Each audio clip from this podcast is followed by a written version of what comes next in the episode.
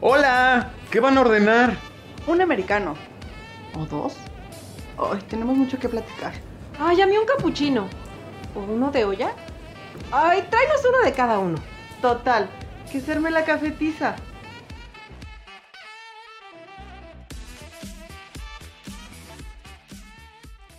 Hola, hola, ¿qué tal mis queridos cafescuchas? Espero que se encuentren muy, muy, muy bien. Yo soy Bernardo León y les doy la más cordial bienvenida a la cafetiza. Este es nuestro episodio número 30 y como siempre tenemos café delicioso, pero además tenemos un tema bien rico y bien a gusto. Pero por supuesto que no voy a estar solito el día de hoy. Ustedes ya conocen esta vocecita que siempre nos alegra, que siempre nos da espontaneidad, nos da alegría, nos da vida en la plática. Dani Santiago, ¿cómo estás? Hola, hola, muy, muy feliz nuevamente estar aquí, Bernie. Oye, cada vez que me presentas, en serio, siento que mi corazoncito me crece más de amor.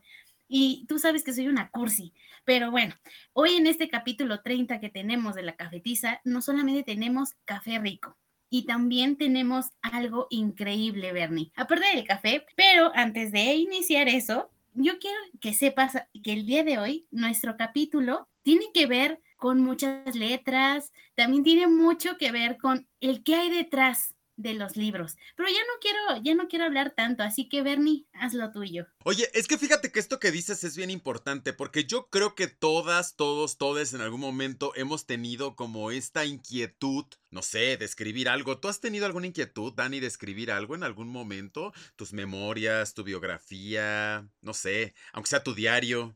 Fíjate que sí, ¿eh? Como ya saben, yo estudié comunicación, entonces en algún momento de mi vida también llegué a pensar en escribir, y no solamente escribir como poesía o libros, sino también a veces hasta canciones, ¿eh? Y no me salen tan mal. ¿Tú alguna vez tuviste esa idea, Bernie? Pues no solamente tuve la idea, sino que tengo por ahí algunos materiales escritos ya, porque sí, sí me gusta esto de la pluma, la verdad me gusta bastante. Quiero presentarte a nuestro invitado, porque pues el tema del día de hoy es quiero ser escritor. Se oye padrísimo, se oye bien soñador, se oye bien utópico, pero yo creo que no es tan fácil. Yo creo que no es tan fácil, pero como siempre en la cafetiza traemos a los expertos más grandes. Déjame decirte que él es escritor y él es autor de una saga buenísima que yo ya tuve el gusto de leer, aunque sea el primer libro. Se llama Guerreros Celestiales. Si ustedes son fans de la literatura fantástica, van a amar Guerreros Celestiales, sin duda. Luis Fernando Escalona, bienvenido a la cafetiza. Qué gusto que estés aquí.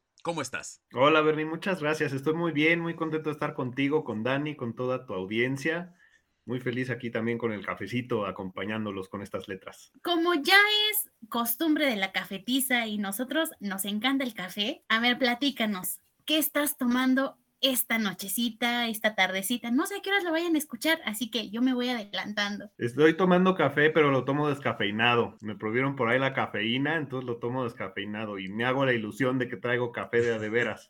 pero sabe igual, eso es lo importante. Pues yo creo que eres el primer invitado que nos dice que toma café descafeinado, pero aquí todo mundo es bienvenido, así que no importa, el cafecito es cafecito y la plática se disfruta igual, ¿no? Sí, no, por supuesto, además el calorcito, las letras, como que se da una calidez diferente y, muy, muy amena, muy íntima. Aquí nos gustan mucho temas que por supuesto se puedan acompañar de un buen café. Hemos hablado que sí de teatro, que sí de música, que sí de muchísimas cosas y por supuesto los libros no son la excepción. Pero en esta ocasión no vamos a abordar los libros pues como un tema de análisis, sino más bien como desde la perspectiva del creador, ¿verdad Dani? Lo primeritito que te queremos preguntar, porque seguramente por ahí debe haber una café escucha, un café escucha que pues tiene la inquietud de escribir, pero ¿qué características debe tener un escritor o una escritora? Eh, yo creo principalmente ser sincero. La verdad es que el oficio del escritor no es como para un sector determinado o porque tuviste el llamamiento de las musas, que todas esas cosas son intangibles y yo no me las creo mucho, la verdad. Yo creo que si te gusta escribir e indagar en esto, hay que ser sinceros y sobre todo, eh, como decimos unos amigos y yo, hacerlo en gerundio, escribir, escribir y sobre todo leer mucho, porque ahí es donde está la pasta para la imaginación, el vocabulario, ver de qué manera lo resuelven otros autores. Entonces, yo creo que la característica principal es la sinceridad, ¿no? Sea de la edad que sea. Yo doy talleres ahorita de narrativa y tengo alumnos de 60 años, de 50, de 15, en un mismo grupo. Entonces, ves realmente que el camino se empieza en cualquier momento, pero siempre con las ganas de indagar y de contar historias. Claro que sí, Luis Fernando. Ya que nos hablas de la sinceridad, de leer mucho, tengo una pequeña pregunta. ¿Tenemos que aprender algo más aparte de leer, aparte de ser imaginativos? No sé, por ejemplo, algún curso de eh, redacción o algo que pues nos haga sentirnos aún más confiados a la hora de escribir? Yo creo que sí, siempre es bueno eh, seguir capacitándose, ¿no? En cualquiera de nuestras áreas. Y la literatura es una de ellas. Eh, mi maestro Manuel Acuña en la prepa me dio la mejor enseñanza que me han dado, que es en este orden. Leer mucho, escribir mucho y vivir mucho. Parte de esto se refería a ampliar el conocimiento, ¿no? no nada más leer por el gozo, sino seguir estudiando, seguir preparándote. Como bien dices, un curso de redacción, talleres literarios, eh, diplomados, cualquier cosa que nos ah, haga más grande el panorama, pues siempre es bienvenido, ¿no? Y sobre todo el ejercicio diario, la disciplina. Yo creo que si nos sentamos a esperar a las musas, es posible que nos frustremos un poco. Nos tienen que encontrar trabajando. Entonces la idea es forjarte una disciplina de escribir todos los días. Yo digo, escriban un párrafo diario. Al final del año van a tener 365 párrafos. Además, lo padre del, del ejercicio literario es que siempre es una evolución. Entonces siempre estamos progresando, cambiando, modificando nuestras acciones y a la vez nuestro ejercicio cambia. Entonces, sin duda, yo siempre le apuesto a la capacitación y a seguir por donde sea. Y ahorita Internet es un mundo de conocimiento que se puede aprovechar gracias a estas plataformas. Y es que fíjate que esto que comentas es súper interesante. ¿Por qué? Porque siento que tenemos un poquitito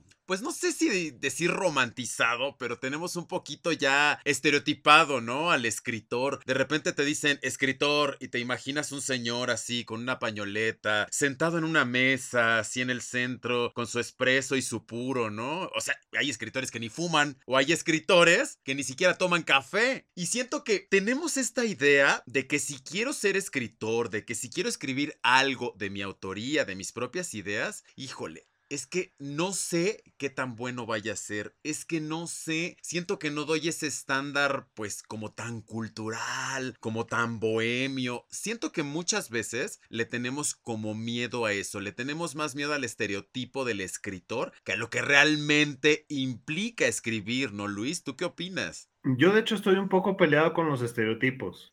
Yo cuando me encuentro por ahí a seres extraños que se presentan y dicen, yo soy poeta, mejor me alejo un poquitín porque creo que antes de ser poetas, antes de ser escritores, tenemos que hacer otras cosas, ¿no? Jugar otros roles. En mi caso, yo juego el rol de esposo, de hijo, en este caso de padre. Soy amigo también, contemporáneo, ¿no? Voy a la, voy a la tienda, te saco la basura, lavo los trastes lo que hace cualquier persona. Y yo creo que tenemos que hacer todas esas cosas para poder ser escritor. La pose, considero que está de más. El, el que tengamos, déjame decirlo así, cierto bagaje intelectual tal vez un poquito más alto que la media, por esto de leer, por esto de imaginar, por todo lo que tú quieras, creo que no nos hace superiores, nos debería hacer más humildes, porque con el conocimiento deberíamos contribuir a través del ejercicio del arte a hacer una sociedad mejor. Y eso sí es, una, es un idealismo muy personal de que el arte debería contribuir al mejoramiento de la gente. Y si nosotros tenemos una idea de el escribir y no sabemos hacia dónde empezar o con quién acercarnos como personas que estamos fuera de, del medio de, de escribir libros,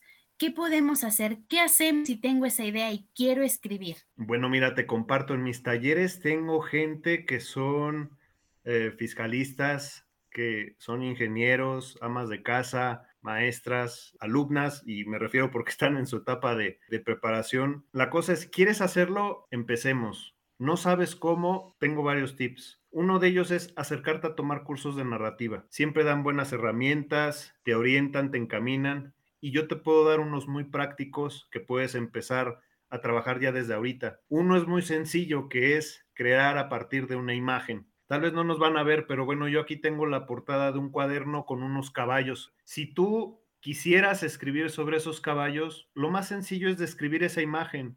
Describe el caballo gris, el café, están parados sobre un prado nevado. Y ahora supón que van a hacer a continuación. ese suponer es echar a andar la imaginación y ya puedes poner a los caballos a dialogar, eh, tal vez a correr, tal vez a luchar, lo que sea. Pero así es como la imaginación se va soltando. Entonces, si tú tienes una imagen, un cuadro, eh, una pintura, una fotografía, yo te sugiero, empieza por describirla y después supón qué hacen los sujetos de ese cuadro o hacia dónde van los viajeros de esa foto o qué hay más de ese camino. Te aseguro que la imaginación se echa a andar y las letras van saliendo. Hay dos procesos en mi parecer, que uno es escribir y otro corregir. Escribe, escribe, escribe, escribe. Ya luego corriges, porque si te detienes a estar corrigiendo, nunca vamos a avanzar y generalmente nos bloqueamos. Creo que va a ser muy práctico para el inicio. Ahorita que estabas hablando de esto de tener la fotografía de un caballo, no sé, se me vino mucho a la mente un libro que me gusta mucho, que es La rebelión de la granja, de la granja, perdón, de George Orwell. O sea, hablaba de, de, los animales, ¿no? Y que cada uno tenía este poder ante los demás, ¿no? Y hacían eh, sus juntas, ¿no? Para poder tener en cuenta qué es lo, cuál era el siguiente paso. Cuéntanos, Luis Fernando, ¿tú de qué manera haces que tus personajes porque sabemos de, este libro que tienes de Guerreros Celestiales, tus personajes, ¿de dónde salen? ¿De dónde fluyen? ¿Los agarraste igual de alguna fotografía, de algún libro? Pues en el caso de Guerreros Celestiales, considera que son, eh, yo les llamo animales humanizados, es decir, son animales que tienen cuerpos humanos, dos brazos, dos piernas, hablan, piensan, sienten y al principio, cuando empecé a diseñar la historia, dije, pues voy a agarrar a mis animales favoritos. Tengo un personaje que es un lobo, hay otro que es un cocodrilo, hay otro que es un águila. Son em, personajes favoritos de toda mi vida. Y bueno, pues tenía que haber un, un villano, que en este caso se me hizo lo mejor. Para un imperio de animales, pues el rey de la selva, ¿no? Un león para mí se me hacía lo idóneo, ¿no? Y sobre todo ir, ir eh, indagando también en esta cuestión del bien y el mal entre los personajes, ¿no? Porque es una historia donde hay conflictos entre los hombres que quieren oprimir a estos seres humanizados o mutantes, como les llaman vulgarmente en la historia, pero también los otros que se quieren defender y crear un, un, mundo sin humanos, ¿no? Entonces, entre una y otra hay guerreros, tanto de un bando como del otro, que tienen una fuerza superior para pelear por esto. Entonces, me los voy imaginando un poco así partiendo de mis especies favoritas. Y ya después, como te digo, empiezo a imaginar y empiezo a ver, de pronto veo algún cuervo, de pronto veo algún gato y digo, a ver este personaje qué es y pues trato un poco de seguirlo, ¿no? Si se me permite la palabra de ser un mirón, ver qué hace el personaje por la hoja así me voy. Suena así como, wow, qué padre, qué fácil. Sí requiere chamba, requiere trabajo, pero en, es, es, un poco echar a volar la imaginación, ¿no? Seguir al personaje, ver qué hace y pues nada más traducir a letras, ¿no? Yo creo que todo este trabajo que mencionas de meterte a cursos, de simplemente comenzar, es real. Quiero compartirles un poquito que yo a Luis Fernando lo conozco de un curso que tomamos juntos hace pues ya bastantes añitos, no, no quisiera hacer la cuenta de cuántos, pero son más de cinco, estoy seguro. ¿No? Y ahí tuve el gusto de conocer a Luis Fernando junto con otro compañero que estuvimos con el maestro Venus Rey Jr., que le mandamos un saludo, por supuesto. Gran autor, músico, abogado, bueno, muchas cosas. Pero yo, por ejemplo, fue mi primer acercamiento al mundo literario. Y la verdad, yo sí iba súper nervioso el primer día porque yo dije, ¿con quién me voy a encontrar? Por este tema que yo decía hace rato de chin. Y si llega gente que pues ha leído más que yo o cosas por él. O sea, sí te preocupa, pero afortunadamente me encontré pues con buenos compañeros, con un buen grupo y la verdad es que yo a partir de ahí sí agarré como muchos elementos para comenzar a escribir mi propio material. Tengo, tengo algo de material por ahí y ahorita que Dani mencionaba lo de los personajes, puede pasar como este asunto de que tú vas tomando cosas que te gustan de ti porque sí creo que como autores o como autores potenciales, pues siempre las historias o lo que escribes o los personajes pues tienen que ver con tu mundo, tienen que ver con lo que tú vives, tienen que ver con lo que tú haces. En mi caso, la primera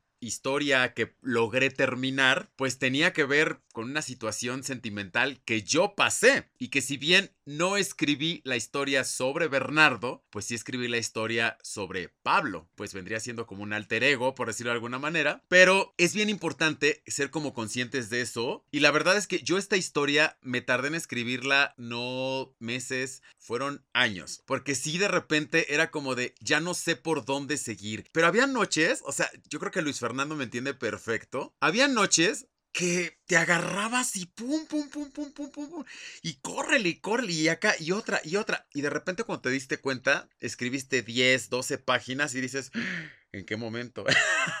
¿En qué momento? Pero sí es un trabajo que por mucho que parezca que no lo es, sí es un trabajo de talacha. Y digo talacha porque de repente, no sé si pasa que, a ver, pero espérame, hace como tres, cuatro, seis páginas mencioné esto y entonces creo que ya no va a tener lógica con esto. Y entonces el cómo también ir conectando la historia, sí es un trabajo intelectual bien, bien, bien grande. Pero definitivamente coincido con el asunto de que aviéntense, aviéntense a hacerlo. Ahorita no vamos a entrar en detalles de por qué yo no he publicado mi material.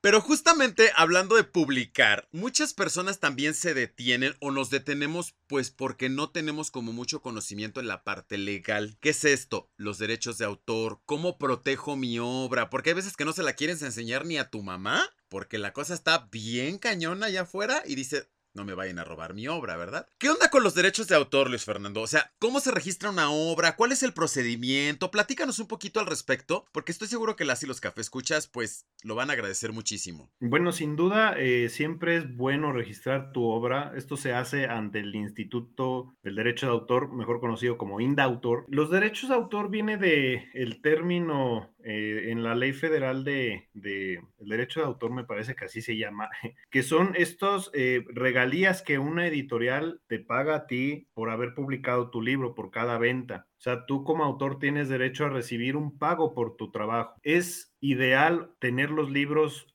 antes registrados. Es decir, vamos por orden. Yo termino de hacer un libro y voy y lo registro ante el indautor. Tienes que hacer un pago en el banco, te descargas un formato vas, lo, lo, haces, te piden, ya sabes, copias que si del INE, llenar un formato de cómo se va a llamar la obra, de qué se trata. Todo está descargable ahí en la página hasta donde yo me acuerdo. Llevas dos ejemplares de la obra, puede ser engargolados o si ya los tienes publicados, pues llevas dos libros, ¿no? Yo lo hice con el último libro de Guerreros Celestiales, llevé dos ejemplares y no hubo problema. Y ellos lo que hacen, pues es que procesan esa información y unos días después, vamos a decir 10, 15 días hábiles después, regresas con tus sellitos, con tus formas y te dan tu certificado de que esa obra ya queda registrada, ya queda protegida y te devuelven uno de los ejemplares con el sello también propiamente del, instituto, ¿no? Eh, es lo que yo suelo hacer siempre con mis libros. Ya lo del pago de derechos de autor, ese es otro procedimiento que no tiene realmente que ver con el registro de la obra. Por ahí he escuchado editores que ante esta preocupación natural de la gente porque no nos roben las obras, dicen, bueno, si tú tienes el libro, lo mandas a la editorial, aunque no lo tengas registrado, difícilmente una editorial buena, seria, legalmente instituida, te va a robar un libro. Tiene tanta creatividad y tiene tantos autores que quieren entrar que no se va a detener a eso. No están buscando al Harry Potter, ¿no? Aunque parezca que sí, lo que sí es que yo creo que se tiene que registrar hasta que el libro esté terminado. Porque si no, luego tienes que hacer como una ampliación, eh, decir, este, hacer otro trámite para decir, esto ya eh, no tiene tantas páginas, ya la aumenté. Y te digo, en Indautor es muy fácil y los trámites se han agilizado mucho. Entonces, yo creo que en la plataforma debe estar toda la información, los formatos de descarga y los pasos a seguir, que en resumen son los que te acabo de compartir, ¿no? Y digamos que en teoría lo recomendable sería, terminé mi obra, la registro y después busco quién me pueda publicar. Sí, sería lo ideal, que esa es pues la otra talacha, buscar la editorial, que tiene su chiste. tiene su chiste porque aparte creo que tenemos muchas, muchas expectativas. El otro día hablaba yo con un amigo que es músico y él decía que gracias a Internet es más fácil distribuir el material. Yo creo que aplica lo mismo para los libros, porque hay tanta diversidad que ya es muy difícil aspirar a tener un público de 10 mil. Entonces es como más, vamos a decir, más selecto. Creo que hoy las expectativas tienen que ir cambiando, amoldándose a las circunstancias y de ahí partir para, para poder publicar y qué queremos hacer con ese libro tener una pequeña distribución, presentaciones, ¿qué quieres tú con esos, con esos productos? Y sobre eso, pues, pues fincarte el camino, ¿no? Se puede, sí, pues todo se puede, es lo mal, es, es lo maravilloso de la tecnología que nos da tanta apertura, tantas cosas, que cualquier medio va a ser en beneficio también de los usuarios, en este caso los creadores. ¿no? Luis, ¿y cómo sabemos qué casa editora o editorial más bien queremos para nuestro libro? ¿De qué manera eh, tú eliges? ¿Tienes alguna, por ejemplo, eh, que te diga, sabes qué, yo solamente publico ciencia ficción o puro romance o entra de todo? Pues ahí ya es más bien, eh, primero yo creo que hay que hacer una investigación de las editoriales y decir, ok, yo tengo una novela, vamos a, siguiendo tu ejemplo, tengo una novela de ciencia ficción, hay que ver qué editoriales publican o son generalistas, como les llaman por ahí, o publican ficción, porque podrían ser editoriales que se enfoquen en ensayo o en poesía. Entonces, no tendría como mucho caso mandarlas por ahí. Entonces, buscar las que publican narrativa e ir seleccionando por principio las que publican tu género, después las que publican de cualquier género literario y ya después las otras, ¿no? Cómo ir haciendo esa clasificación. Si es una talacha, porque hay que buscar en internet, a veces creemos que ya con tener el, documento se los enviamos hasta por, por inbox, ¿no? y ya no lo van a publicar y demás. No, hay que hacer un trabajo realmente, hacer una carta de presentación, hacer un, lo que le llaman por ahí un briefing literario, ¿no? Un resumen de la obra, contarle al editor de qué va, darle herramientas, ¿no? Porque difícilmente se van a sentar a leer todo el libro. Entonces, si tú le das esas semblanzas bien redactadas, bien, bien hechas, pues igual despierta su interés como para entonces sí sumergirse en la lectura y entonces ver, eh, pues, qué tan viable es que se publique o no. Te estoy hablando de uno, imagínate cientos que van, el camino se reduce, pero no por eso es difícil ni imposible. Entonces, yo creo que se debe hacer de esa manera como para también decirle al, a la editorial, soy alguien serio, e insisto, no soy serio por ser el don poeta, no, soy alguien serio porque soy sincero con mi obra, con mi libro, y esto es lo que quiero transmitir. Es como hacer una especie de venta hacia, hacia el editor. Entonces, yo creo que va un poco encaminada por esa parte, pero sí hay que buscar y clasificar qué editoriales nos pueden convenir, ver qué queremos ver también los servicios, ¿no? Y están las otras que también cobran por los servicios. Entonces, ver si nos conviene también esa clase de editoriales que le queremos invertir, queremos pagar por nuestro tiraje y pues lanzarnos, ¿no? De eso se trata. Me surge una duda ahorita, por ejemplo. A ver, Dani, no sé si a ti también te surge la misma duda, pero ya que nos describes, digo, Ahorita más adelantito vamos a ir platicando ya como del proceso más a detalle, porque ya casi nos vamos a una pausa, pero me surge una duda, ¿existe algo así como un asesor o, contra o, servicios, perdón, de, de, asesoría literaria que te vayan como guiando en el proceso? ¿O literales como, pues como tú te lo vayas imaginando? He visto muchas editoriales en sus páginas que te ofrecen esta cuestión bonita de te vamos acompañando en el camino. Yo honestamente no sé a qué se refieren ellos. Yo desde mi experiencia acompañar al autor, es decir, vamos a trabajar primero tu corrección de estilo en la novela. Yo te voy a dar sugerencias, tú las vas a probar, las vamos a dialogar, vamos a avanzar. Ok, ya está esa fase. La siguiente que vamos a hacer es el diseño y la siguiente la formación. Yo a eso me parece es ir acompañando al escritor que en cada fase él esté informado, él esté al tanto, él también eh, participe de ideas para la portada, eh, las apruebe principalmente, ¿no? Yo sí soy de la idea de que tú, autor, eres el que aprueba la portada y de pronto pues ya llegar a la parte final de, aquí está tu libro, ¿no? Aquí está tu caja, este, haz, un on-break de tu caja, ¿no? De, de tus ejemplares. Y yo tengo el ritual con mis autores de que si les entrego una cajita de ejemplares, los primeros, yo soy el que les compro el primer ejemplar, ¿no? Mm como esto que se hacía en la televisión de que les daban su patadita de buena suerte, bueno, es un poco eso, ¿no? Yo te compro tu primer ejemplar al precio que establecimos y buena suerte con lo demás, ¿no? Entonces, eh, pues es un poco eso, la verdad. Para mí eso es acompañar al autor y obviamente ser sinceros con los servicios, qué alcances, qué limitaciones y pues cada quien con sus capacidades como editoriales acompañará de distintas maneras. Habrá otros que se vayan hasta las presentaciones hay quienes no organizamos presentaciones, pero sí podemos acompañarte o podemos presentarlo como tal, pero pues ya es cosa de cada quien, ¿no? Dani, pues, ¿cómo ves? ¿Te avientas a escribir tu novela y a publicarla o de plano la ves muy difícil? La verdad es que, no sé, mira, ahorita que Luis Fernando nos está como platicando todo esto de, de cómo llevar al autor para que su libro pueda ser exhibido y todo lo demás. Yo siento que lo mío es sin miedo al éxito, entonces en algún momento me voy a aventar a escribir algo. No sé. Eso es todo.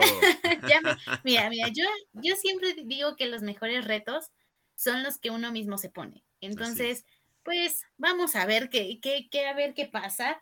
Y si en algún momento nos, nos encontramos con, con Luis en el camino y que me pueda llevar de la mano, claro que sí, escribo un libro, ¿por qué no? Así será, pero mira, por lo pronto, vamos a ir a rellenar la tacita de café porque pues la plática apenas está comenzando, ¿no? Ahorita sí nos va a platicar Luis Fernando sobre cómo es el proceso, un poquitito más detallado. Ok, perfecto, ya me aventé, ya escribí, ahora cómo publico. Ya nos platicó de los derechos de autor, pero después, ¿qué sigue? ¿Cómo va? ¿Qué es esto de las presentaciones? ¿Qué es esto de, de la corrección de estilo? Muchos conceptos que a lo mejor no conocemos tanto o no somos tan allegados y pues igual nos va a platicar también sobre su trabajo como escritor porque nos tiene que platicar al respecto. Por lo pronto, vamos a hacer una pausita y pues regresando vamos a platicar más sobre este tema. Quiero ser escritor. Están escuchando La Cafetiza. Yo soy Bernardo León. Regresamos.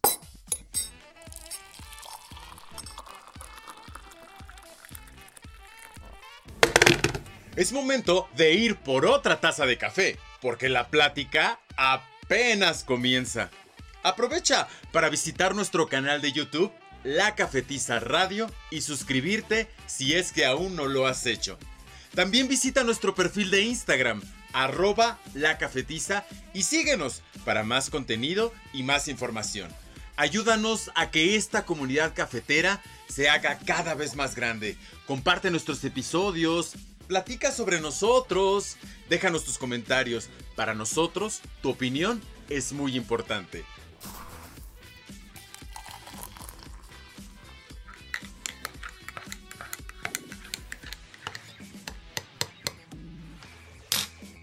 Pues ya regresamos de esta rica pausita, lo digo rica porque ya fuimos a rellenar la tacita con el cafecito rico. Y si también alguien está acompañando con un sándwich, un pan de dulce, claro que sí, hay que chopearlo, disfrútenlo, pero mientras estamos disfrutando también del café, también vamos a disfrutar de la, de la plática que que hemos construido el día de hoy. Lo digo construir porque así se construye un libro, claro que sí. Y pues seguimos en compañía de Luis Fernando, que ya nos platicó un poquito de esto de los cursos de narrativa, de, de cómo nuestra imaginación puede llevar grandes textos. También nos dijo un poquito sobre las editoriales, sobre el alcance que puede tener nuestros libros. Así que, Luis Fernando, ya que estamos hablando de alcances, yo te quiero hacer una pregunta. Sabemos que existen los libros digitales y los libros físicos. ¿Cómo publicamos una obra de manera digital?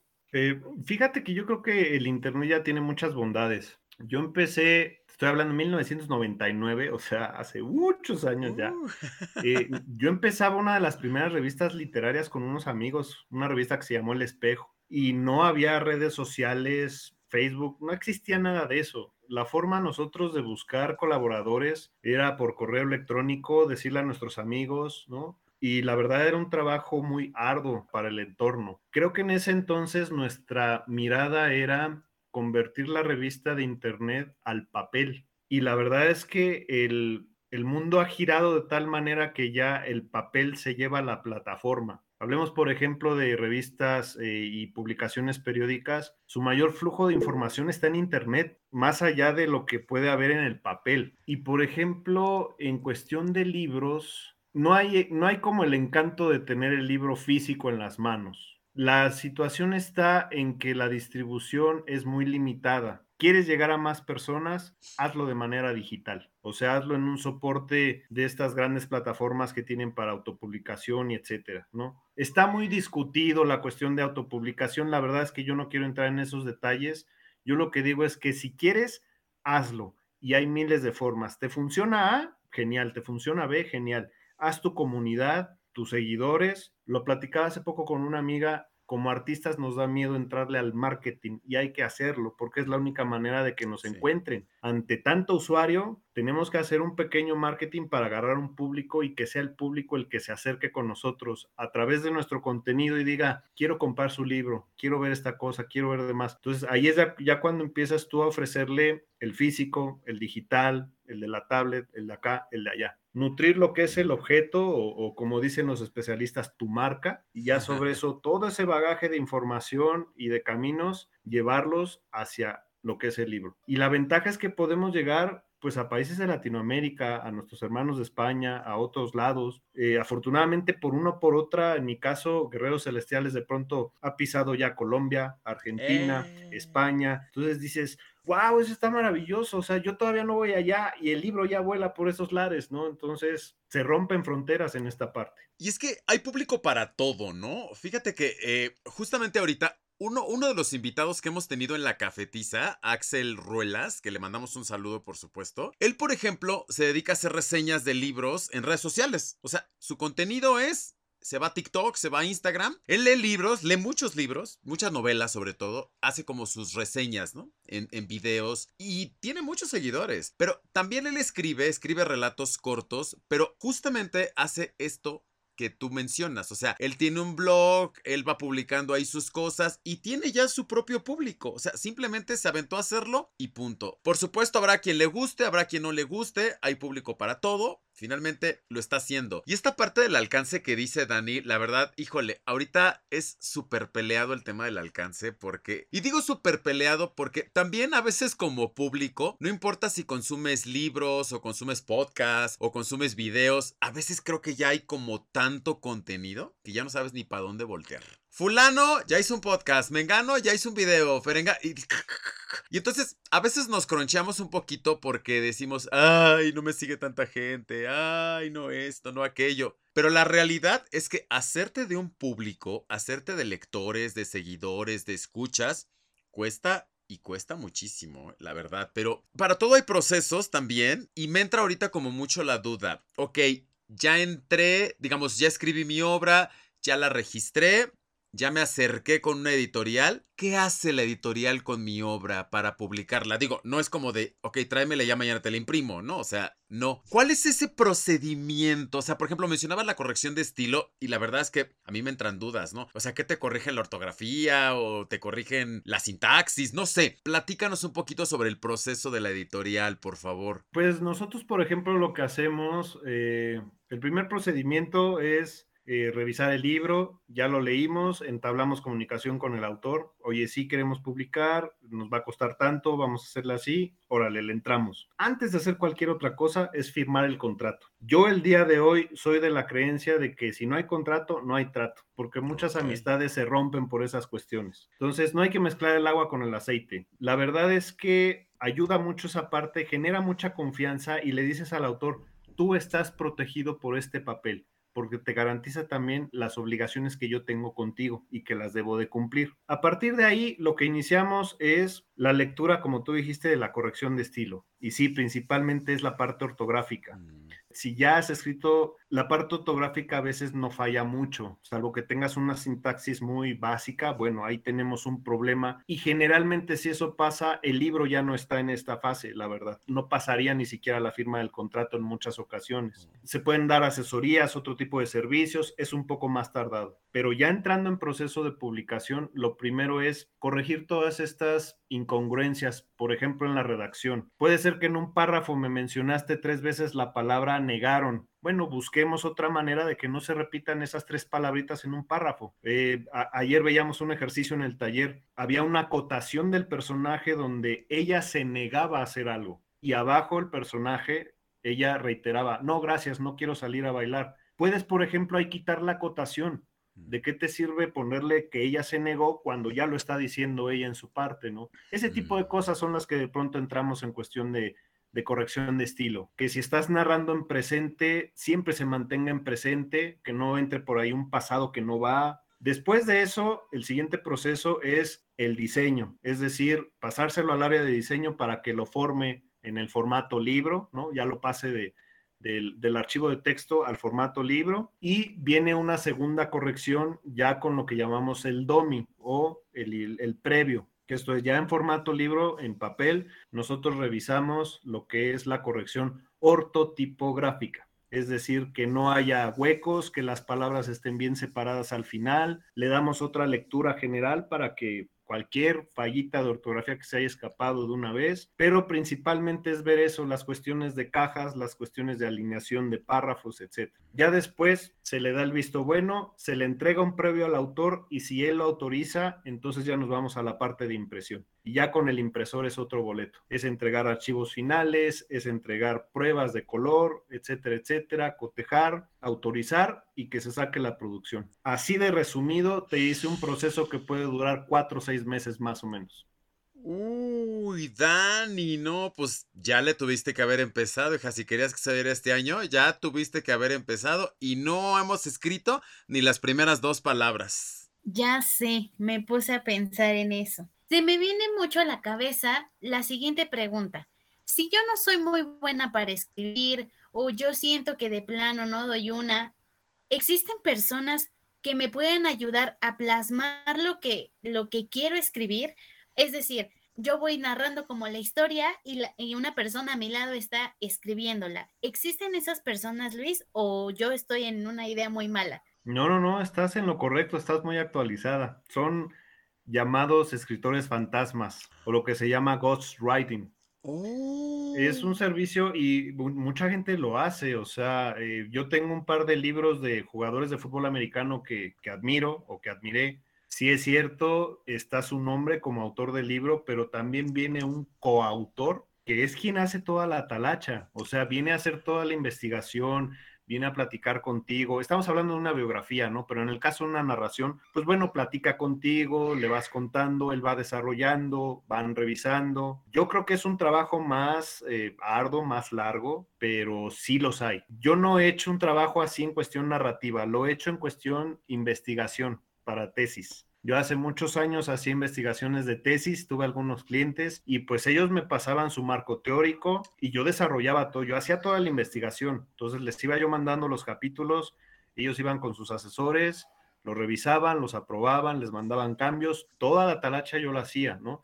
Y yo no figuraba, era la tesis de esa persona. Ya después eh, me di un poco la vuelta porque me empezaron a caer trabajos de, derecho y cosas que son demasiado puntuales y dije, no, esto sí ya me sobrepasa, mejor sí me voy a dedicar a la, a la, vida de narrador.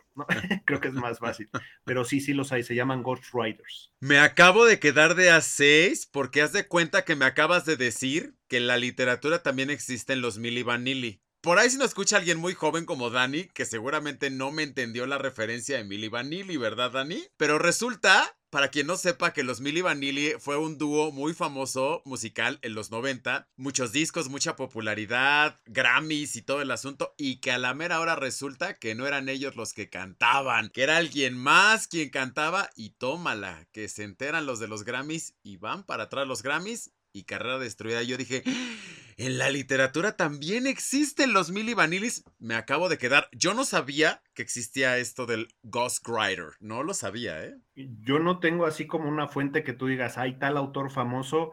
No sé, no me consta. Solamente yo te hablo en términos servicio, ¿no? Para una necesidad como la que plantea Dani, sí hay quien resuelve esas cosas, sí hay quien, quien lo hace. Pero bueno, no sé, algún autor publicado. Eh, si tenga alguna experiencia así. Sería ya cosa de indagar un poco ya en, en ambiente un poco eh, más periodístico, ¿no? Pero sí, sí es un servicio que sí se presta y se presta mucho por toda esta situación de que hay gente que quiere contar, que quiere escribir, pero no sabe, o deja tú que no sepa, tal vez no tiene ni siquiera el tiempo ni la energía. Entonces prefiere delegárselo a otra persona y él nada más actuar como el, el aprobador, digamos, ¿no? Oye, Dani, preguntaste eso porque lo estás pensando. Ah, está entre tus planes malévolos, ¿verdad? Mira, estoy en ese proceso de, de, hacer tesis y demás, y entonces tal vez no, no, la verdad no.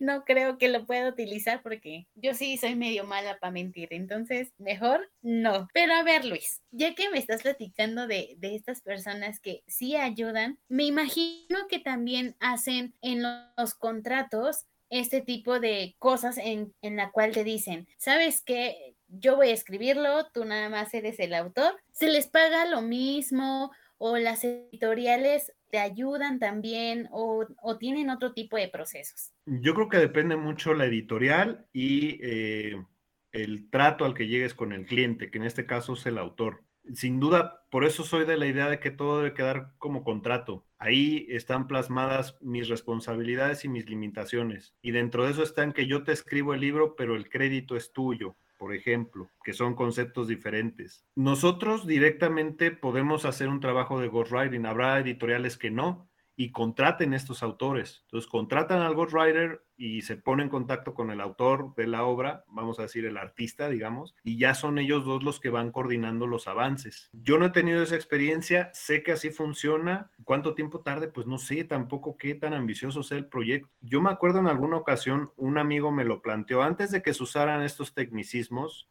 me lo planteó como para que yo le escribiera un libro que él quería redactar y me describía una imagen, no sé, creo que era una onda así medio espacial. Le digo, bueno, yo me voy a imaginar la nave a, lo que da mi cabeza. No, no, no, es que te la tienes que imaginar como yo. No, pues está difícil, o sea, no vivo en tu cabecita. Tenemos concepciones diferentes y demás. Entonces, imagínate si esto fue una charla, pues bueno, ya en una cuestión más técnica, pues sí, yo te digo, siguiendo el ejemplo, yo te digo cómo es la nave, pero tú, escritor fantasma, tienes libertad de ponerlo, porque lo interesante es la historia. Tú vas a diseñar tu nave, pero vas a respetar mi historia, cómo se mueven esos personajes en tu nave. ¿Alguna vez vieron la película de Inception, del origen? Eh, ahí los, los, los que se metían a los sueños tenían un arquitecto, que era el que hacía todo el escenario para que eh, las personas estas que, se metían a los sueños de los demás o que metían estas semillas en la mente ajena, pues pudieran moverse, ¿no? Un poquito así, si me permites la, la gráfica. Y hablando ya, digamos, de tu, ex bueno, dices que no has tenido como la experiencia en el Ghost Writing, o al menos no como tal, pero a ver,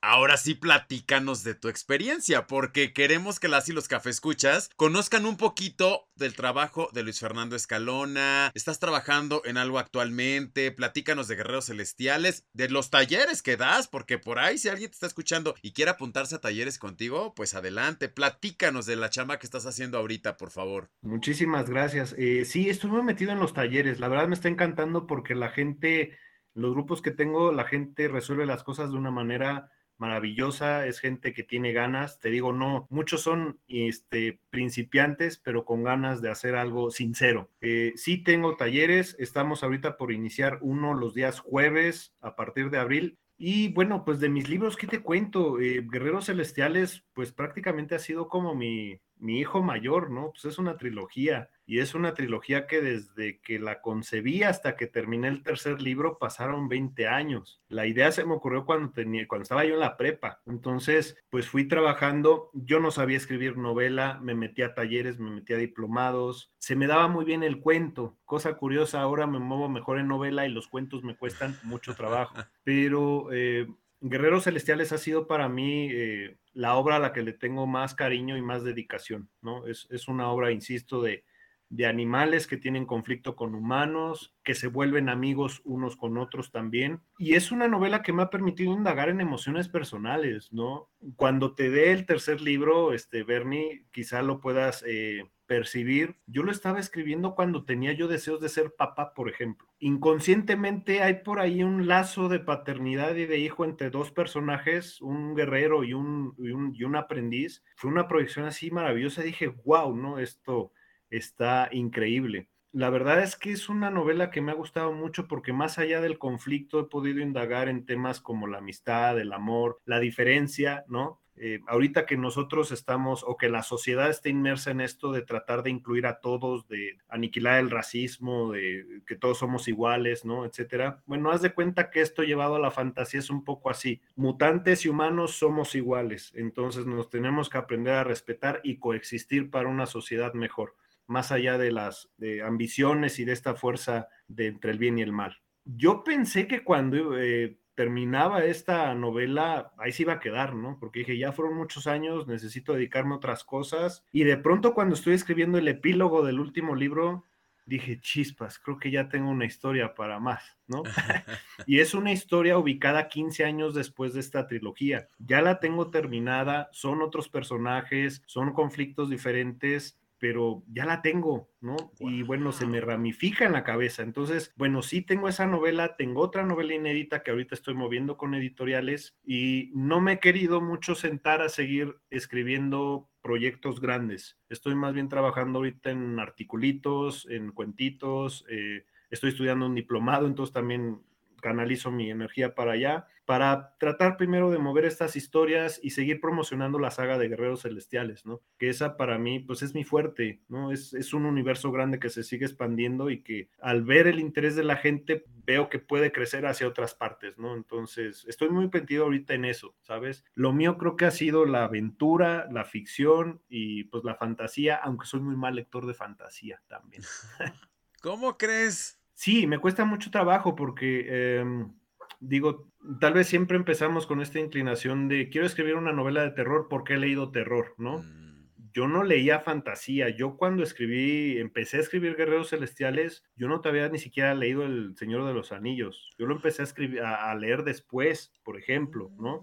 Y yo no lo había entrado a este mundo de Dragonlance y toda esta onda fantástica, medieval, dragonesca y etcétera. La verdad es que se me ocurren nada más las historias. Ya cuando las tengo que clasificar en un género, digo, ah, bueno, ok, es género fantástico, va, género de aventuras, ok. Pero más bien se me ocurre la historia, ¿no? Ya, ya después viene la etiqueta para, para todo ese universo. Y es cuando te vas empapando de otras cosas, ¿no? Pero de entrada, pues es más como decir, quiero contarme esta historia, ah, ok, es más como un thriller, ¿no? O es más como un realismo mágico, es más como esto pero eso ya viene después. Yo creo que si nos ocupamos un poco en esas etiquetas, también tendemos a bloquearnos, al menos en mi experiencia personal. Dani, pues quiero compartirte que, bueno, aunque solamente he leído el primer libro de Guerreros Celestiales, yo recuerdo que fui a la presentación del primer libro. Y quiero compartirte, Dani, que justamente, por si, bueno, tú no lo has leído, pero quiero invitarte a que leas Guerreros Celestiales. Justamente hay dos cosas bien importantes que me encantaron, al menos del el primer libro que leí. Una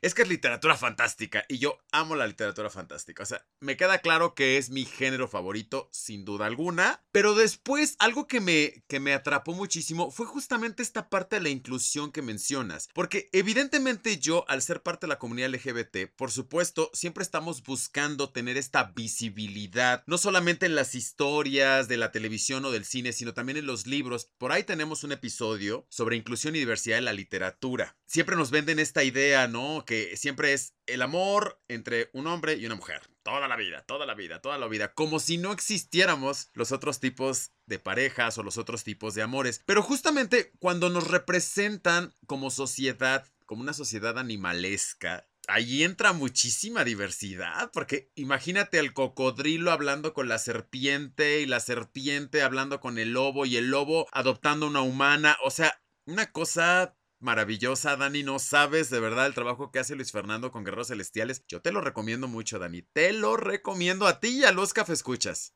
¿En dónde puedo conseguir tus libros? Eh, sí, pues están en las principales librerías, aunque la parte fuerte la hemos hecho mucho en internet. Entonces, directamente en la página de la editorial, no sé si puedo decir el dato, Bernie. Claro, claro, este, claro que sí. www.aladavispa.com, ahí están los libros, nosotros se los mandamos. Si van de mi parte, se los firmo los tres, entonces no hay problema, les damos por ahí un regalito extra del catálogo y principalmente toda la fuerza la hemos hecho en, la, en la, red, porque no, no, nos, no nos queremos limitar nada más a las librerías, sí las ocupamos, pero bueno, tiene, tiene su universo y tiene su tema y sus asegúnes también la distribución física, entonces mucho lo hacemos en internet y eh, pues con amigos, ¿no? Con difusión, este, con, con nuestras comunidades y demás. Perfecto, pues ahora sí ya sé a dónde lo voy a ir a comprar. Ahorita mismo me voy a meter a la página y te prometo que voy a ir a comprar tu libro para no perderme ni uno solo, ya que Bernie ya nos dijo que está muy bueno y bueno, hablando de que nos vas a dar hasta regalito y firmado, pues mira que sí me aviento. Así que café escuchas, ya lo saben, ustedes también vayan a la página que nos acaba de decir Luis Fernando, que es ala de avispa. Luis Fernando, y ya para ir cerrando la conversación, digo, de verdad, nos podríamos echar horas platicando sobre estos temas, de verdad que qué interesante para aquellas personas que quieran hacer, pues, a lo mejor no una carrera en el mundo literario, pero pues por lo menos que se quieran aventar a publicar algo, ¿no? O sea, no demeriten sus propias ideas, todas las grandes ideas, las grandes historias comenzaron con la duda de ¿será bueno o no será bueno? No se midan con otra vara, aviéntense. Así que, justamente Luis Fernando, queremos que nos des algunos tips, algunas recomendaciones, para estas personas que se quieran aventar, ya sea incursionar en el mundo literario o que nada más se quieran aventar a escribir sus propias cositas y a compartirlas con su propio público? La verdad es que por principio eh, va a sonar muy básico y primitivo, pero escribir se hace escribiendo, no hay más borrando, escribiendo y etcétera. ¿Por qué? Porque es la única manera en que vamos a tener eh, pues la práctica. Les quiero repetir la enseñanza de mi maestro, leer mucho, escribir mucho y vivir mucho. Y vivir mucho no significa vivir en el exceso, sino conocer, amar, llorar, perder, este, ir, viajar, coleccionar, etcétera, todas las cosas que nos, que nos, que nos hacen personas y nos, nos forjan y nos construyen la, esencia.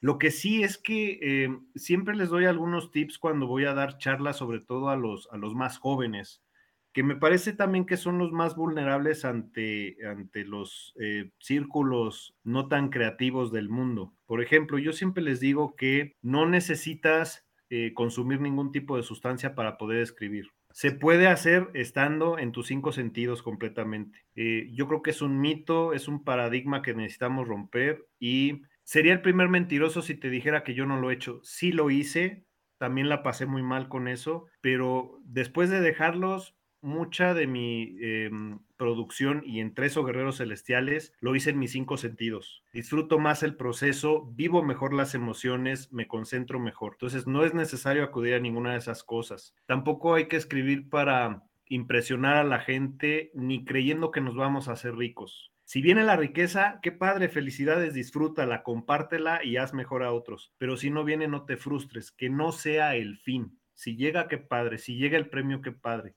pero si lo tuyo es querer contar historias y quererlas compartir, son objetivos y canalizaciones de la mente diferentes. Que no sea el fin último la riqueza, porque seguramente muchos nos vamos a frustrar y vamos a dejar lo que en esencia era la escritura. Y por último, si alguien te dice que no escribas, este es un mal consejo para los hijos, este, ignóralos, ignóralos, por favor, tú escribe, no dejes de estudiar, no dejes de prepararte, no dejes de trabajar, no dejes de amar, no dejes de estar con tu familia, pero si quieres escribir, escribe. Y si te dicen que no puedes, ignóralos. Por favor, te lo suplico, ignóralos. Esos no son tus amigos. Ya que nos estamos casi despidiendo y todo lo demás, cuéntanos, ¿en dónde te podemos encontrar para también saber qué es lo que viene para, para Luis en cuestión de, de escribir? ¿En dónde podemos entrar a tus cursos? ¿Cómo te podemos contactar? ¿Tienes algún WhatsApp, algún Facebook, un Instagram? Eh, tengo mi página eh, de aterrizaje, digamos, que es luisfernando.org. Es una página meramente informativa.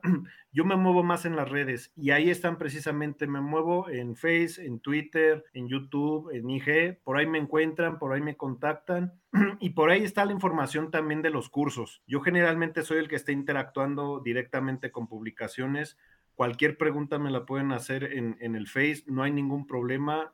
Le dedico el tiempo, la verdad, a los usuarios, porque bueno, pues ellos le están dedicando tiempo a lo mío. Entonces, cualquier duda que tengan, en el Face me encuentran como Luis Fernando Escalona. Perfecto, Luis. Pues ya nos dejarás también tus redes para que las podamos publicar en nuestras redes y las y los escuchas pues te tengan más al alcance por supuesto. Y de verdad te quiero agradecer muchísimo por haber estado en este episodio de La Cafetiza. Esperamos de verdad, de corazón te lo digo, que no sea la única vez que nos acompañes, que si más adelante, si te gustó la experiencia de estar platicando con el cafecito y todo el asunto, pues que más adelante nos acompañes. Pero de entrada pues te agradecemos muchísimo por haber estado aquí y esperamos que haya sido una buena experiencia para ti también.